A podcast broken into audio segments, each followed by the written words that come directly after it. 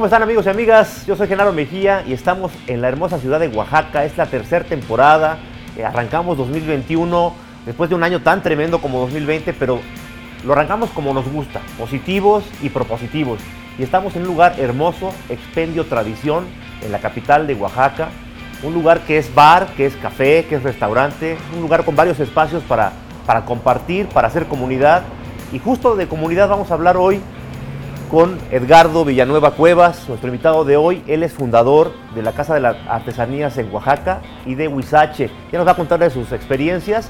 Pero como siempre, Edgardo, vamos a arrancar con un trago y nuestro amigo Emanuel nos va a servir los cuerudos con botana incluida, usando lo que, lo que la tierra nos ha dado, eh, chapulín, aguacate, mezcal. Pues seguro se estará delicioso, ¿no?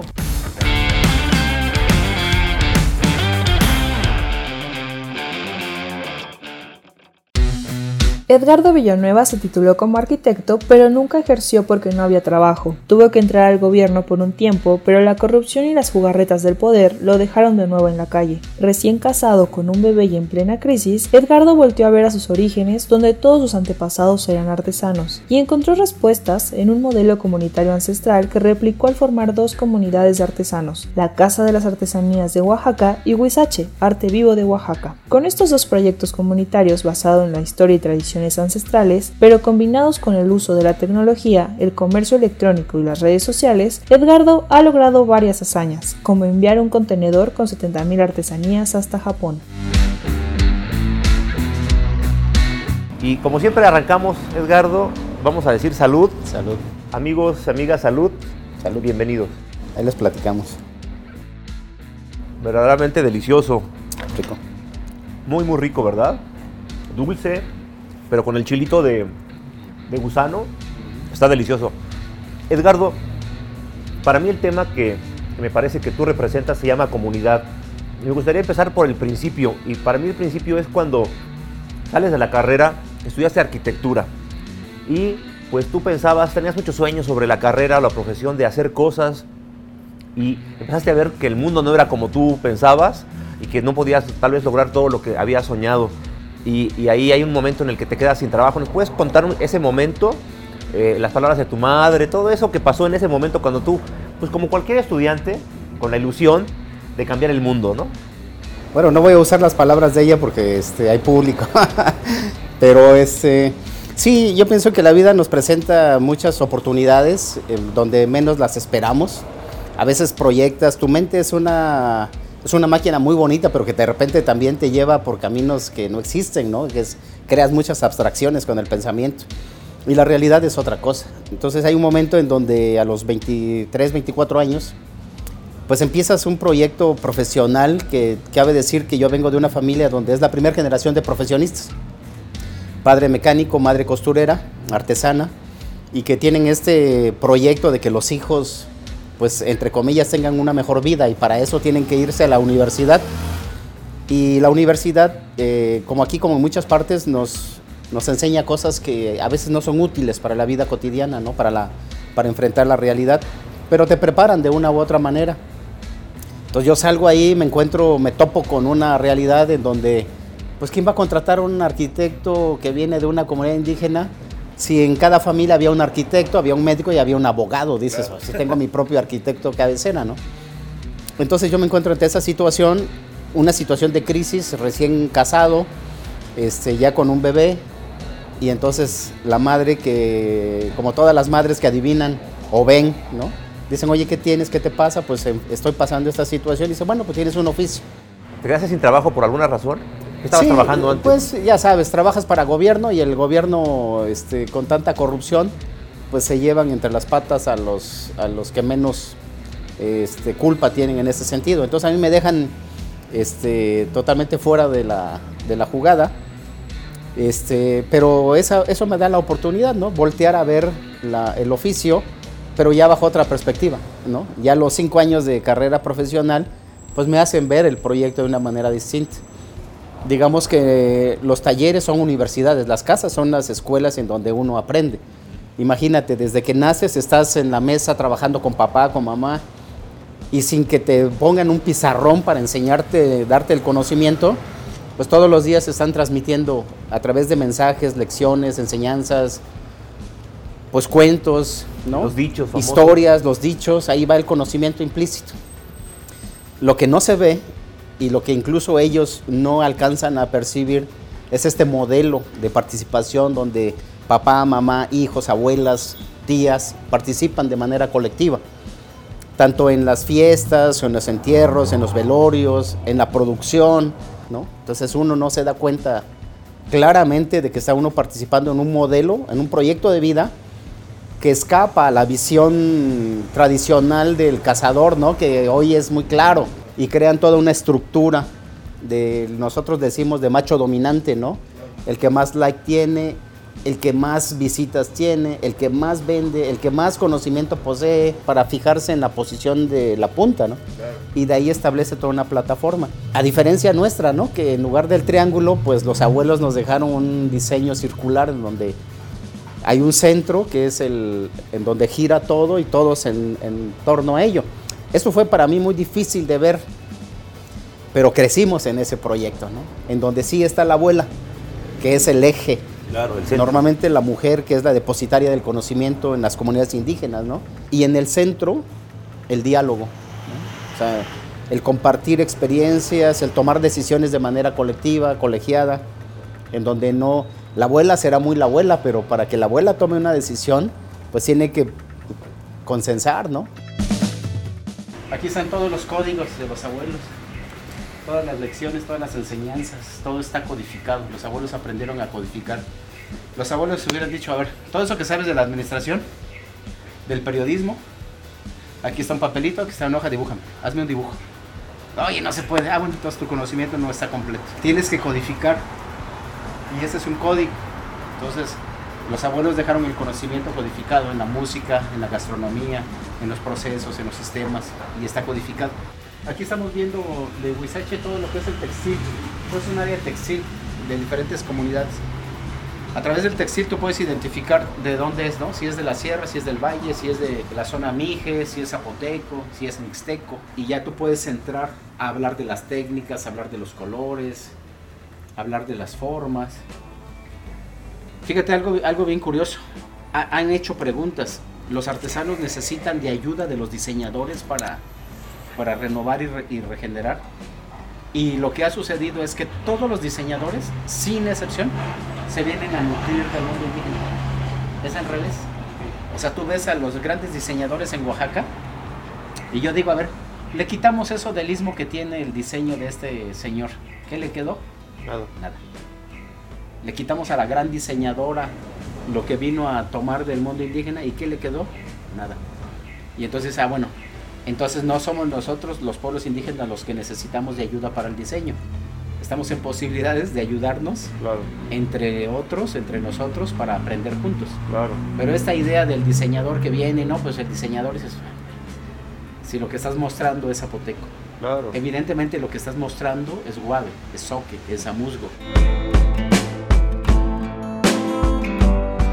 Hoy lo que nosotros conocemos como artesanía, nada que ver con lo que hace 50 años se conocía. Todo eran objetos utilitarios y hoy el 90% son objetos decorativos. O sea, la tarea difícil de abrir los mercados, ir a Estados Unidos, ir a Guadalajara, Monterrey, pues fue la parte bien complicada. Y quiero hacer hincapié en algo. Fueron mujeres doña Guillermina Cuevas, Genoveva Medina, Teodora Blanco, doña Rosa, este, puras mujeres que fueron las que hicieron ese gran movimiento, dejaron a sus esposos en las casas cuidando a los hijos, así- como decían ellas, amarrarse el refajo y vámonos a viajar. Pues, ¿Qué nos toca a nosotros como una segunda generación, no? Pues entender claramente cuál era el modelo con el que teníamos que trabajar.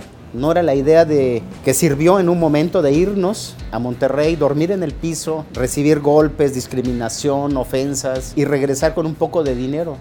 Y entonces había que cambiar ese modelo. Y hace 20 años iniciamos un, pro- un proceso para recuperar la idea de la comunidad, la idea de la toma de decisiones colegiadas, tener un lugar estable que todavía no es nuestro. Y entonces creamos ese modelo. El modelo yo le llamo de manera muy arbitraria sistemas tradicionales de organización, tequio, trueque, guelaguetza, mano vuelta, para la creación de empresas comunitarias. ¿no? es una empresa que no es la empresa convencional, es una empresa, empresa de una comunidad y hubo que crear el modelo. Se viene la pandemia, ¿no? Y es otra situación que nos dice, a ver, sus modelos son aptos, ¿no? Lo que los abuelos dejaron hace 12 mil años que lo empezaron a construir es el mejor modelo. Funciona. Funciona. Pero no solamente para la situación que estamos enfrentando de crisis, nosotros, sino para la humanidad. Hoy la humanidad se dio cuenta que todo el desarrollo de su conocimiento, de su gran tecnología, no sirve de nada ante una bacteria, ante un virus. Que no podemos ni ver siquiera.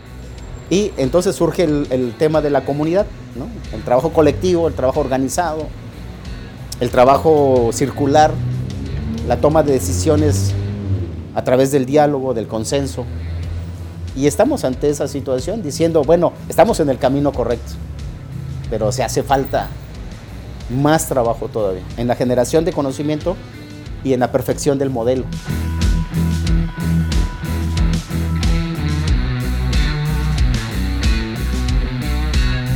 Con ese modelo tan padre que, retomaste de la tradición de tu familia, de la, tradición ancestral de Oaxaca y de, México, nace hace 20 años la Casa de las Artesanías de Oaxaca y luego tiempo después Huizache, que si uno como persona, digamos, no conocedora, llega y uno ve una tienda, una tienda boutique muy hermosa, donde se exponen productos oaxaqueños, artesanías oaxaqueñas. Pero eso es solamente lo que se ve aparentemente. ¿Nos puedes contar un poquito cómo funciona el modelo de negocio? Porque también uno piensa, ah, pues son artesanías oaxaqueñas, y tú vienes, las compras en la, tienda y ya. Pero ustedes ya han implementado también toda la parte digital, el pago en línea, el e-commerce, eh, o sea, se han modernizado, pero siguen manteniendo esta, esta esencia de la estructura comunitaria y del de la, el aprendizaje continuo. ¿Nos puedes contar un poco cómo funcionan estas dos eh, empresas eh, a la manera pues muy particular como ustedes la fundaron, ¿no? sí, eh, voy a hacer un pequeño este, punto antes de cada reflexión, hablando un poco de la concepción que tenemos nosotros de la realidad. Nuestros, nuestros abuelos dicen que cuando yo te veo y veo a la persona, la analizo, creo una imagen y creo además un, un concepto, ¿no? Hay muchas personas que llegan a la tienda, entran, compran y se van porque ese es el, eso es lo que ellos ven. Y hay muchas personas que dicen, entré con la intención de ver, no quería comprar, ahora que conozco el modelo, me nace la intención de ayudar y colaborar en el proyecto. Entonces compran. Nuestro modelo es un modelo que en un proyecto hay 60 familias, en el otro proyecto vemos 70 familias. El modelo está organizado como somos muchos, ¿no? 70 para una tienda, son demasiados. Entonces creamos grupos. Se crean seis grupos de 10 integrantes cada uno de ellos. El modelo es que se van rotando. Todos los días viene un equipo distinto. En esos equipos hay un coordinador, hay un responsable. Todo lo que suceda hoy bajo las reglas que tenemos se va a resolver por ese, ese compañero. Mensualmente se rota. El que está arriba va abajo y sube otro y se va rotando. Cada seis meses se desintegran los equipos, se, forman otros. Cada dos años se desintegra toda la organización y se integran con nuevos dirigentes, con nuevos líderes, pero todos basados en la toma de decisiones de la, asamblea. Entonces nosotros con ese modelo metimos sistemas como el Tequio. Yo el día que voy a la tienda es un día voluntario, es un día que me toca dar mi servicio social. Yo voy ahí, atiendo, vendo, platico con los clientes, ya no solamente el producto. Haz de cuenta que llegaras a cualquier empresa y hablas con el dueño. Claro. El creador, el diseñador. Así y, le hablan. No solamente hablamos del producto, hablamos de las historias, de la comunidad, de todo. Eso enriquece mucho al proyecto. Y nosotros eh, después nos dimos cuenta que para entrar al mercado, desde el hecho de pagar impuestos, llevar tu contabilidad, llevar las cuestiones fiscales, las, las cuestiones de empresa, nosotros no estábamos preparados para eso. Entonces dijimos, bueno, integremos a más personas. Entonces se crean departamentos, ¿no? Como, como una empresa convencional, departamento fiscal, contable, diseño, este, redes, todo. Y entonces el artesano trae el producto, la organización vende, se queda con un excedente, no del, no de la, no del precio del artesano, sino de un excedente que tiene que generarse para pagar renta, luz, teléfono, gastos gastos fijos. Y cuando las tiendas tienen una buena venta, todavía queda un excedente para más proyectos. En el caso de la pandemia, que hemos tenido dos o tres fallecimientos, pues hay recursos para apoyar a las familias, ¿no? Cuestiones médicas, accidentes, fallecimientos, eh, iniciativas para educación, para muchas cosas. Y toda la parte virtual, ¿no? Que hoy para nosotros, digamos, se abre como un gran espectro. La parte virtual, las tiendas físicas que están ahí trabajando y la, sustentabilidad alimentaria. También regresar para vincular ¿no? todo lo que nosotros producimos. Yo pienso que hoy estos proyectos le están permitiendo a las nuevas generaciones este, una gama de posibilidades enorme. Aquí es donde nosotros hacemos toda nuestra actividad. Desde asambleas, reuniones, comidas, encuentros. Aquí ahorita el compañero está etiquetando un producto que hace, viene. te voy a robar un poquito tu. Aquí la administración, en base a lo que él trae, pues ya le entrega su, código. sus códigos, ya los ingresa, los etiqueta, se le revisa, se lleva a piso, ahí se hace una nueva revisión para que todo cuadre. Y entonces aprendemos. Te pongo un ejemplo, Mario Chávez, de Otitlán del Valle habla zapoteco, 100%, habla español, habla inglés, habla francés. Wow. Trabaja, ha trabajado con japoneses, o sea, el, dominio de la técnica está en un nivel en donde un japonés viene, le mide, le pesa, ¿no? transferencias, cuestiones bancarias, cuestiones fiscales. Y aquí ha, aquí ha aprendido sobre, sobre los sistemas. Él ha sido tesorero en la organización. Ahorita es el de vigilancia, el que se encarga de que se cumplan las reglas. Está en la mesa directiva. Entonces, al cabo de 20 años, la gente. Tiene unas.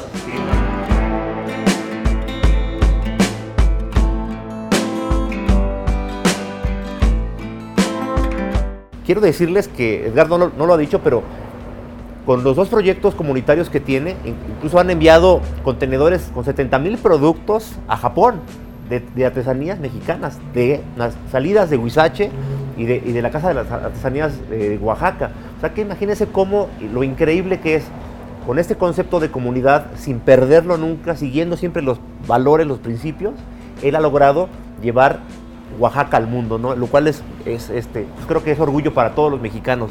Eh, Edgardo, para terminar me gustaría que nos dijeras un poquito cómo te gustaría que la gente te recuerde cuando ya no estés. ¿Qué querrías que la gente dijera de ti o, te recordara a tu familia, tus... Con un traguito de mezcal. Sí.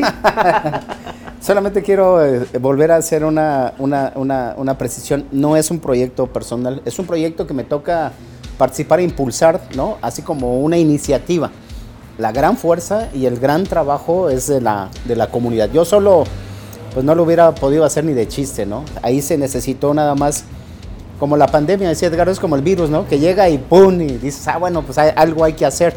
Y ese acompañamiento es lo que ha valido.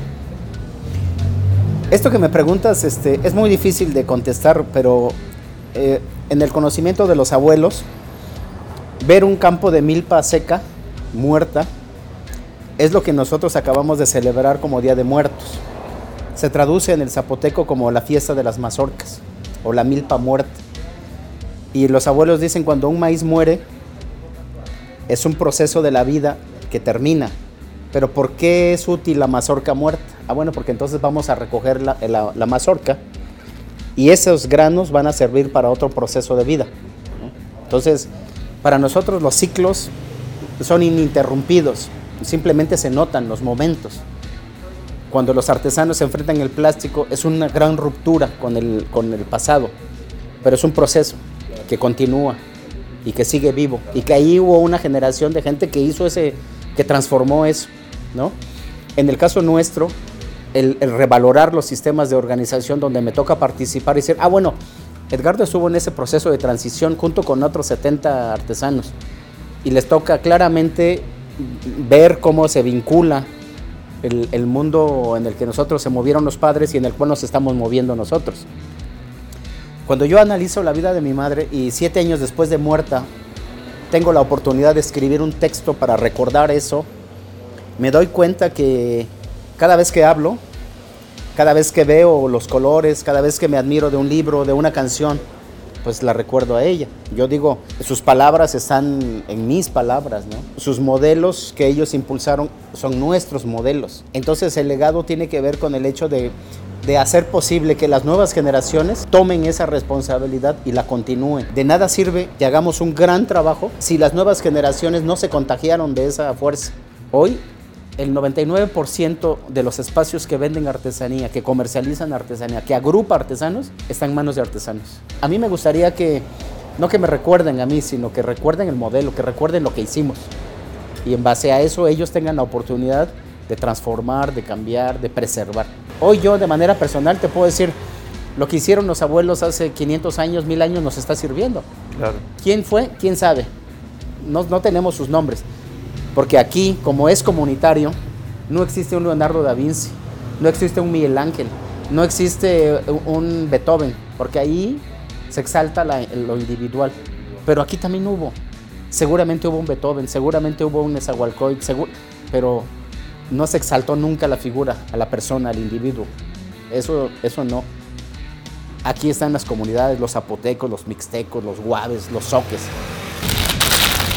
Es la casona, la casa. Sí, sí, sí, diferente como... Sí, ¿no? Sí, más cálido. Más este... Sí, ese es todo el textil, todo lo que tenemos.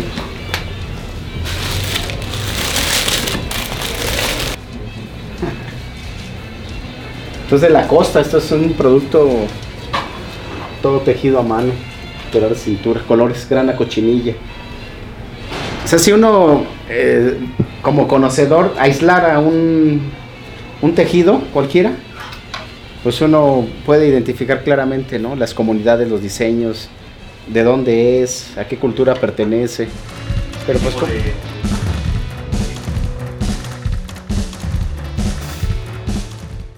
Y así es como nos gustaría que nos recordaran, que dijeran, hubo una comunidad de artesanos que hicieron esto, ¿no? Entonces, ojalá y nadie pueda recordar el nombre, ¿no? Pero sí el sistema. Sí el hecho. Sí el hecho. Edgardo, muchas gracias. Vamos a despedirnos. yo casi me lo acabo. Vamos a decir salud, amigos. Pues ya veamos, es la pandemia es una oportunidad más para dejar de buscar eh, un objetivo individual y buscar un beneficio común a la comunidad, regresar a la comunidad a hacer tribu y hacer que nuestra experiencia, nuestra tradición, nuestra cultura trascienda y que la voz de, tu abuela y de los ancestros se siga escuchando a través de las próximas generaciones. Así que amigos, salud. Edgardo, salud. Nos escuchamos la próxima semana en este bar que pase lo que pase, nunca cierra.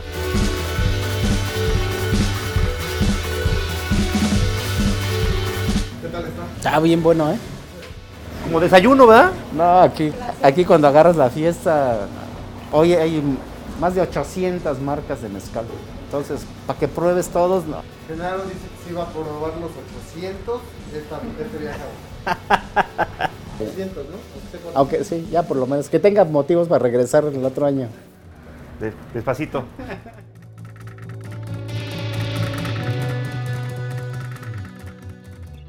Bar Emprende es una producción original de Tatu Media y Genaro Mejía.